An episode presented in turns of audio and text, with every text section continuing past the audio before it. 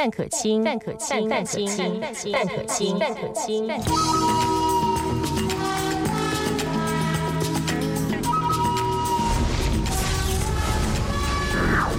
以前的范可清，现在的范瑞杰，范瑞杰的异想世界。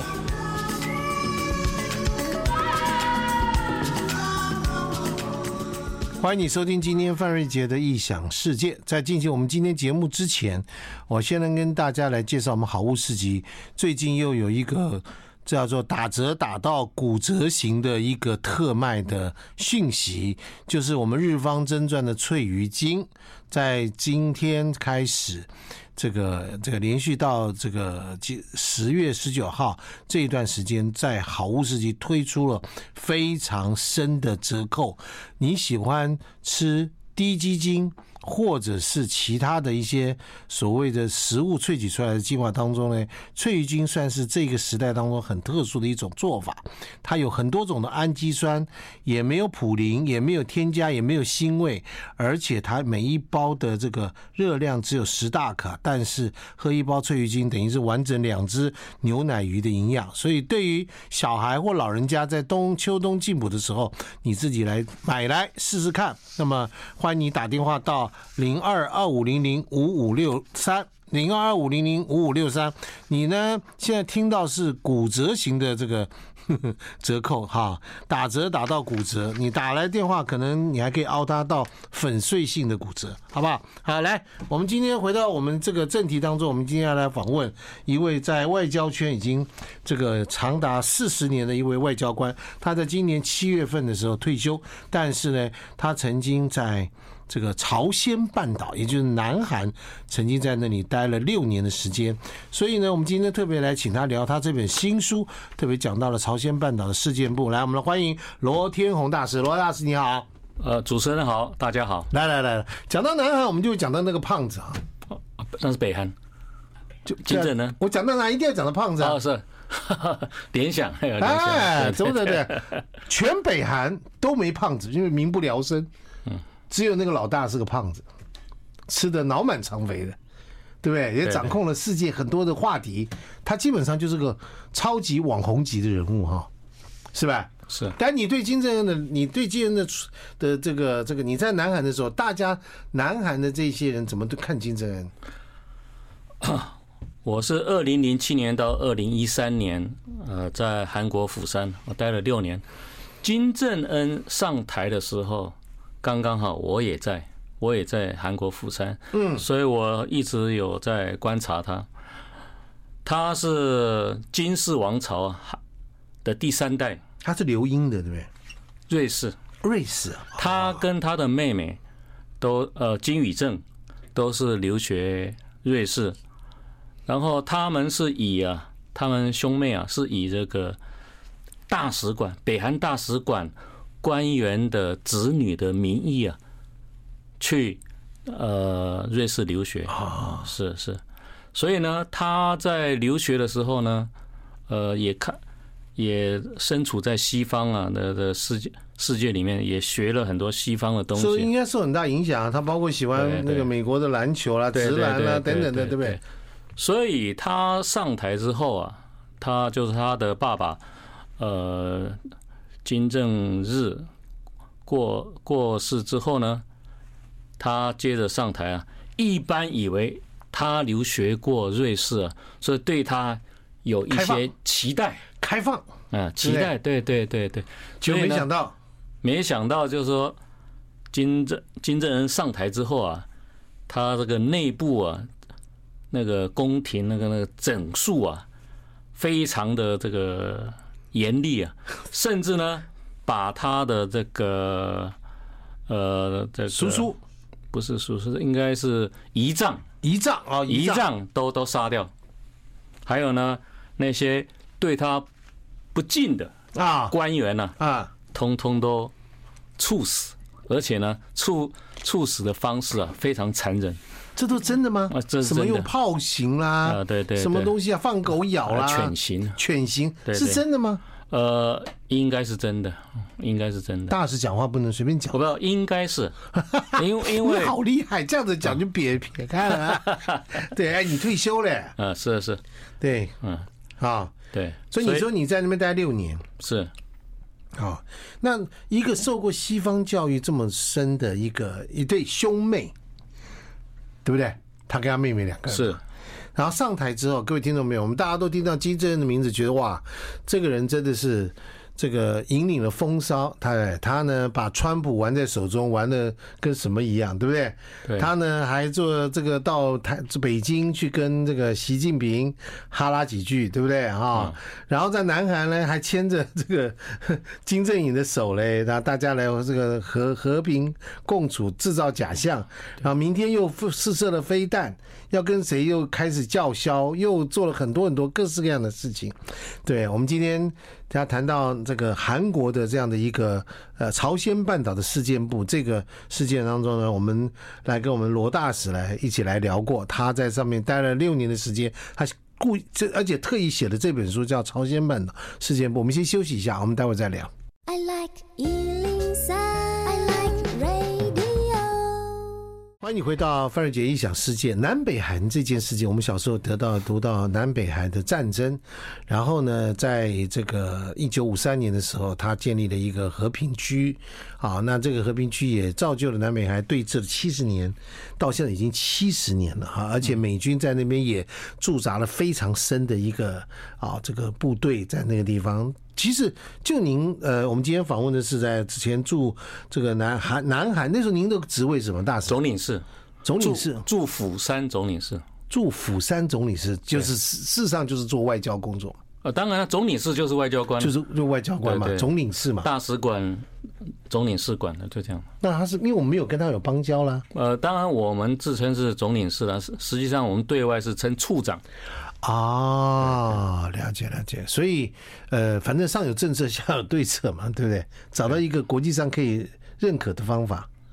呃，是的，我们大概外交部在二零一零年把所有的这个代表处啊的那个馆长的职称啊，哎，都改为大使。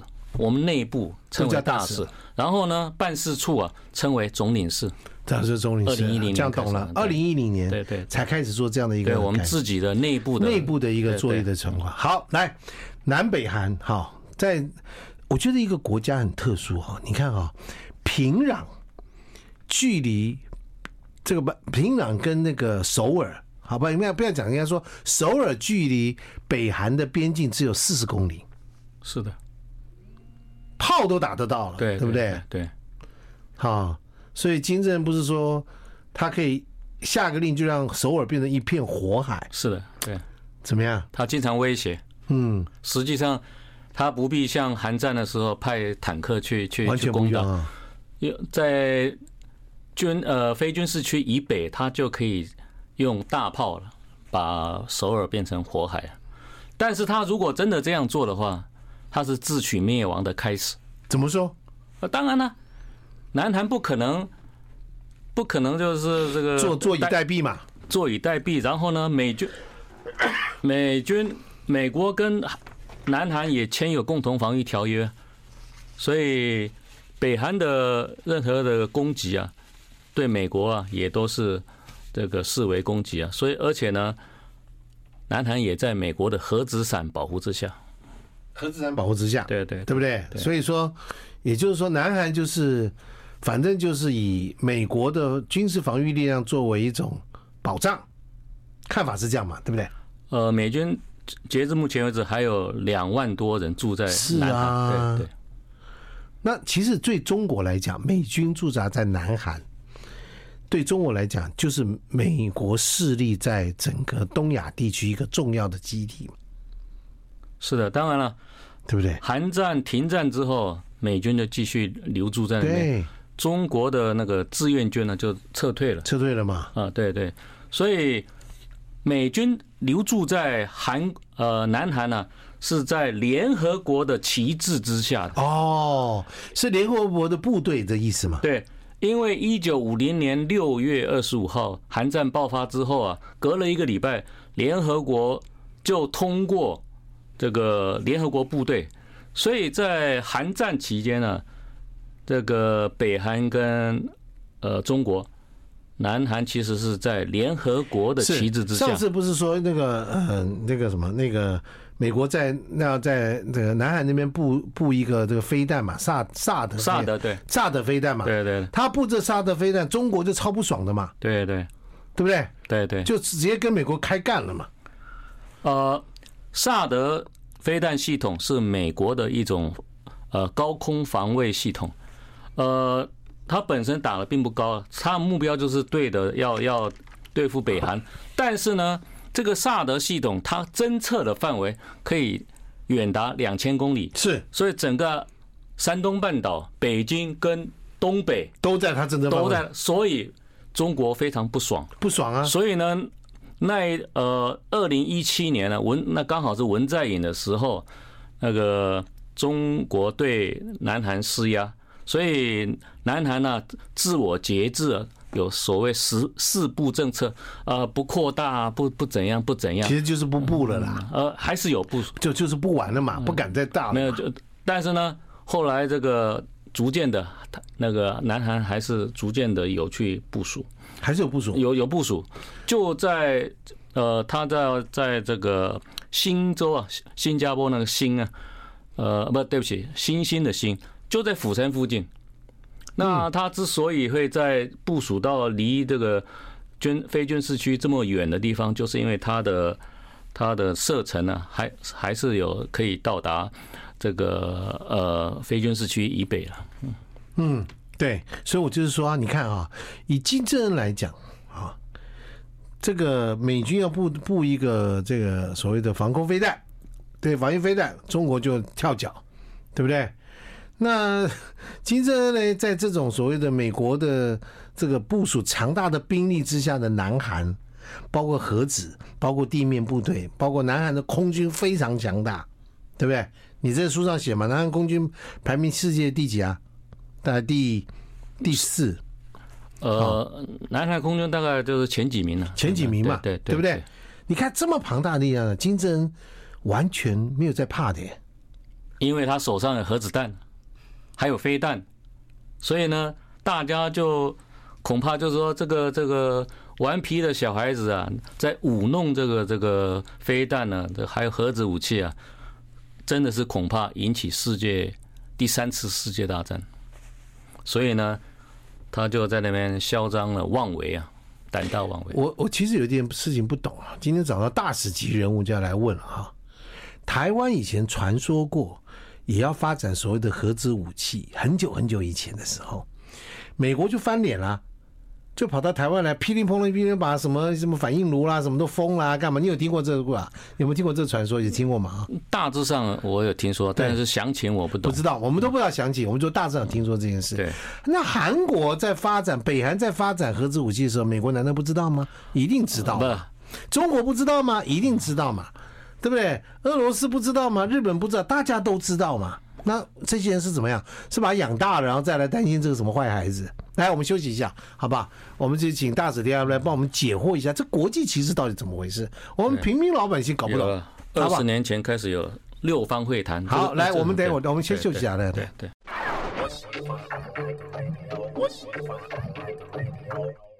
好，欢迎你回到范瑞杰异想世界。我们今天请到罗天宏大使，他是在这个曾经在呃朝鲜半岛、大韩啊韩国呢有在担任所谓的大使级的任务的这样六年当中，总领事，总领对大使级嘛，不不总领事，好好好，总领事，他这退休了还在那想这个，没事儿，你就是叫我叫你罗大使，你就罗大使了，没事，好吧？然后呢？那我们刚刚就请教他的问题就是这样，你看哦，今天北韩说有拥有核子武器，能够在那边左左左舞右弄啊，操弄着世界几个强权大国，甚至到到欧洲各各国都非常紧张。可是他这个核子武器又不是突然横空出世，他是慢慢研究出来。为什么全全世界这些？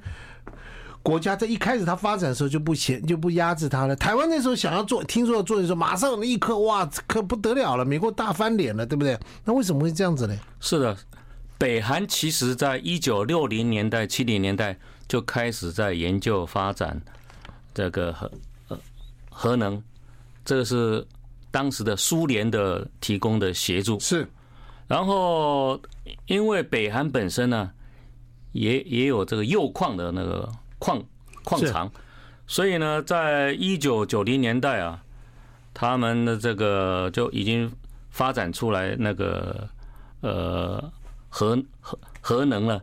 所以呢，当时啊，美国跟其他这个日本啊等国啊非常紧张，于是呢要求啊这个 IAEA 啊就是那个核那个他们很紧张，对不对？对对对，曾经很紧张过，然后就开会，然后 IAEA 派观察员呢进入北韩去去监督啊，这个后来呢，北韩呢把这个观察员赶走，嗯，然后进行了核子试爆，嗯。然后在二零零三年呢，美国他无法忍受，但是呢，他那个时候又入侵伊拉克，啊，美国去打伊拉克，无暇顾及，对对对对，完全正确。所以呢，他就造成呃召开了所谓的六方会谈，也就是北韩、俄国、中国、南韩、美国、日本是六方啊。去召开会，那结果是什么？呃，都是白费功夫啊。是吗？那个北韩呢，持续的进行核子试爆，嗯，啊，六次，一次比一次的规模要大，所以这就是为什么这个西方啊都已经确定了，这个北韩就说它有核子武器，再加上过去这十几二十年来。北韩不断的去试射飞弹，这些飞弹都可以携带核子武器。对，而且它它的射程啊，现在叫华华呃叫做华盛火星呢，十七十八射程呢都可以到达美国本土。所以这就是为什么呃金正恩呢可以在那边嚣张，在那边。呃，舞弄啊，他他的这些这个这件事情说，一个盒子一个盒子大国，其实就像当时毛泽东说，您要您要您您宁愿要盒子也不要裤子，对不对？有讲过，对不对？对，就像没有没有裤子也没关系，但我们一定要盒子。他知道说，一旦你拥有盒子的话，你就变成是世界强国，容易很容易就引可以有发言权，是不是这样子？好，来我们来讲一下，在你你所了解的北韩人民为了要发展金正恩这种穷兵黩武的这种做法当中，北韩的人民的生活到底是什么样？呃，很神秘啊。一九九零年代，北韩就发生了非常严重的饥荒，嗯，全国有上百万的人饿死。嗯，后来当然逐渐的呃和缓了，但是呢，截至目前为止，北韩呢，它这个粮食还是不足的，所以金正恩上礼拜不是去。俄国吗？对，跟那个普丁见面呢，他们可能有谈到，就是说，除了这这个武器的问题以外，可能也有谈到这个呃粮食，也就是说啊，他们两个要用以物易物啊，以物易物啊，就是说，北韩提供俄国那个一五五厘米的炮弹，可以跟那个乌克兰作战。是。俄国还要北韩提供武器呀？因为打光了，消耗光了，消耗光了。对对对，所以，但是呢，北韩因为是跟南韩实际上没有发生战事，所以他那个没平常太多了，太累积的太多了。其实呢，旧的也应该要去去化了嘛，对吧？消化消化，对对，啊，就换粮食回来，换粮食。当然不止换粮食了，应该俄国的的这个先进的这个飞机啊。也是他们所需要的，为什么呢？北韩现在只有的是叫做米格十七、十九、二十一，或者到二十，都是老飞机啊。只有少数的米格二十七吧。二七，对对对。所以呢，十七、十九、二十一啊，可以说都是一九五零、六零年代的飞机啊。那很久了，几十年前了嘛。那韩国不仅有最先进的这个这个 F 三十五，美国的，还有 F 十五啊。还有 F 十六啊，十六，还有呢，韩国也自己制造了这个飞机，还外销，还外销，还外销。所以韩国空军很强大。呃，简单讲，可以这样讲，韩国空军跟南韩空军比这个北韩的空军强大不知道多少倍。没错，对不对？对。那北韩之所以能够还可以在那边唱秋，就是因为它有核子嘛，对不对？是不是？对。所以他跟要跟苏联再换一点，可能换这个飞机，厉害的战斗机，换粮食，把国内生产的 那些炮弹 出清存货，哎，这招厉害。对对对，因为你炮弹总有它一定的期限呢。这个使用期限嘛，对对对，哎，过了有效期限，这个炮弹就基本上只能拿来菜做菜刀了，对不对？是是不是？是的，只能拿来做菜刀。好，来来来，我也是今天请大使来，就有个疑问啊，就是说金正恩超级喜欢坐火车的，美国总统都坐空军一号，他呢干嘛老是在坐火车呢？好吧，等一下，我说休息一下，我们来问你的问题，好不好啊？来来来，待会儿聊的。I like 欢迎你回到范瑞杰异想世界。好，那个金正恩呢，他的这个出国寻访，我们当做他是坐喜欢坐火车。好，今天我们来访问前这个呃驻韩国总领事 的老大，好不好？啊，老大大使啊，罗天宏大使呢来跟我们聊聊。他在韩国待了六年，这个啊，他对韩国真的是非常的了解哈。呃，当年我们的前副了外交部长，这个这个很老的老牌的外交部长，到了韩国去，这个去跟这个这个参访的时候呢，罗大使就陪同，然后呢，罗大使那时候跟前副大前副的部长，对不对哈？院长院长啊，院长院长院长聊了一下，对不对？那这个在这本书里面，《朝鲜半岛事件簿》里面那个。啊，我们的前副大那个院长还称赞说，我们大使非常了解啊，这个韩国的风土人情，比他这个在这个韩国这个这个待了这么多这个写论文的这个大使还要啊，这个部长还要更更了解许多哈。来，那我就问你难一点的题目，好吧？金正恩为什么不用空军一号这种飞机去出访？他坐火车，火车很慢呢。火车在地面上走，哎，那天上的空这个飞机过来，要是要炸他的话，你看我们在这个看我们的电影里面，不是那个炸炸他到一个桥梁引爆一个桥梁，那不就垮了吗？这听起来是怎么回事？你可不可以给我们解密一下？是的，我我想金正恩跟他的爸爸跟祖父一样，嗯，都怕死。那 当然，因为独独裁者都随时。要保持高度的。你看，你看，那俄罗斯不是最近把那个叛军那个人不是飞机吗？对就打下来。是你讲说坐飞机。所以如果他坐飞机去出国访问的话，是很脆弱的，因为呢，随便一颗这个尖射的飞弹，飞弹就干掉，就可以就可以干掉。对。所以呢，再加上它本身的空军呢很弱，而且呢，高丽航空啊。也都是很简陋的啊啊，出去也不体面，也不体面，所以呢，还不如就是坐火车。但是呢，坐火车你只能到邻近的国家，嗯，你就不能到到欧洲啊。金正恩说：“我要访问英国，你看你要访问德国还得了啊？他要坐到哪里去啊？这，对 对，那那那只好就走着西伯利亚大铁路了。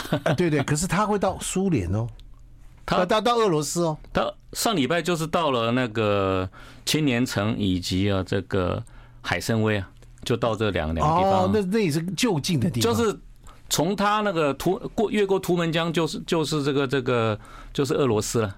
所以普丁飞到那里来跟他见面。是啊，当然了，但是普丁也没有全程陪他，普丁大概只陪他一天两天而已。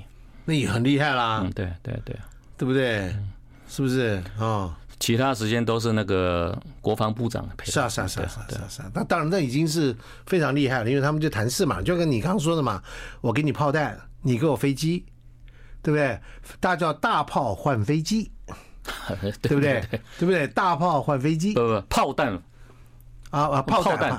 哎呀，大使，您真的是这个学问深啊，真的是 这个很精确的文字。没有了，对我来讲，就是就是就是炮，好炮炮炮啊！那对，然后呢，然后好，所以火车，那他那个火车你有听说吗？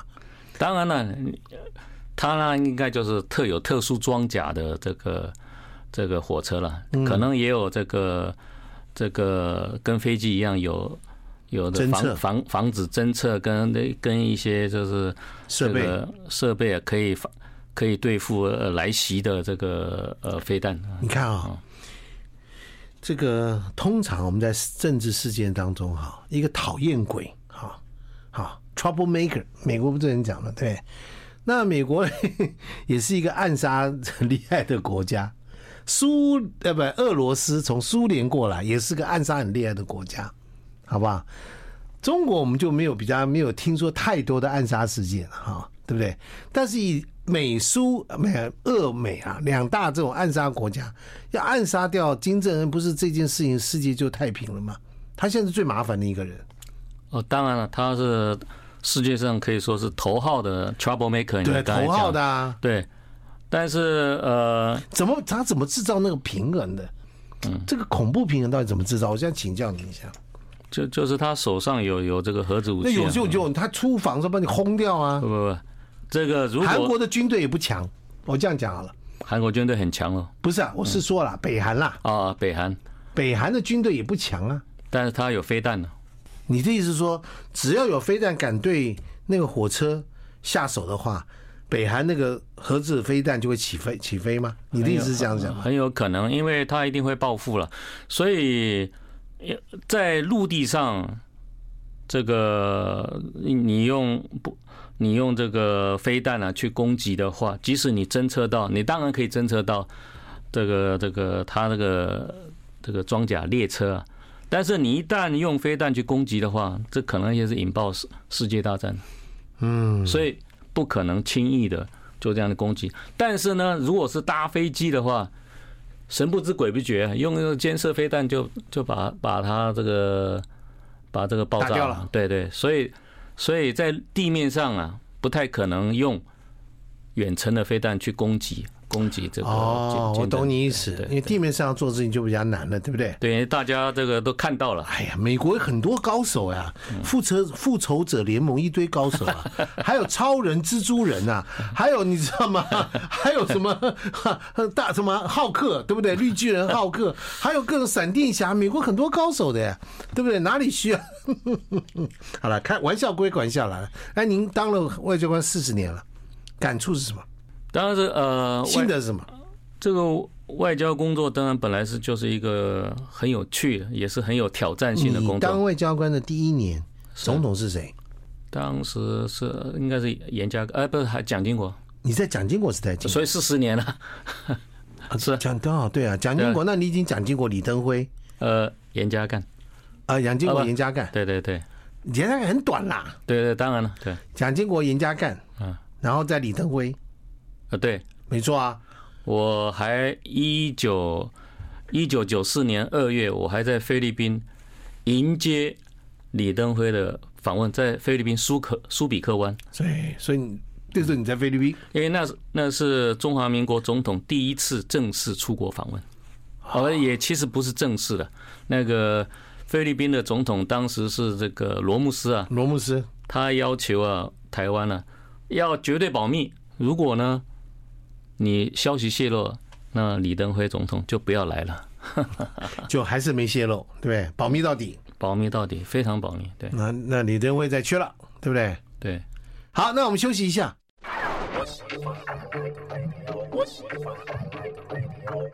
欢迎你回到范瑞杰异想世界。朝鲜半岛事件簿在我们罗天龙大使呢写这本书。哎，罗大使，请问一下啊，你写这本书时候你还没有退休嘛？啊？呃。这本书是今年三月出版的，我是七月退休。你七月退啦？对，你写本书目的是什么？你特别挑南韩写，特别挑挑挑朝鲜半岛写。你有出访过好几，你有那个就就是你有工作过好几个国家嘛？对，你为什么特别挑朝鲜半岛写？它对你什么意义？因为我在韩国釜山六年的时候，嗯，我我跑遍韩国各地，然后。我的部落，所以所以所以你现在可以当那个呃韩国的那个旅游团的那个在地的哈这个大 大大大领队对不对哈？哈，呃，我我的部落格写了三百六十篇文章，嗯，介绍韩国各地的风土人情、风土人情、地理历史，太厉害了。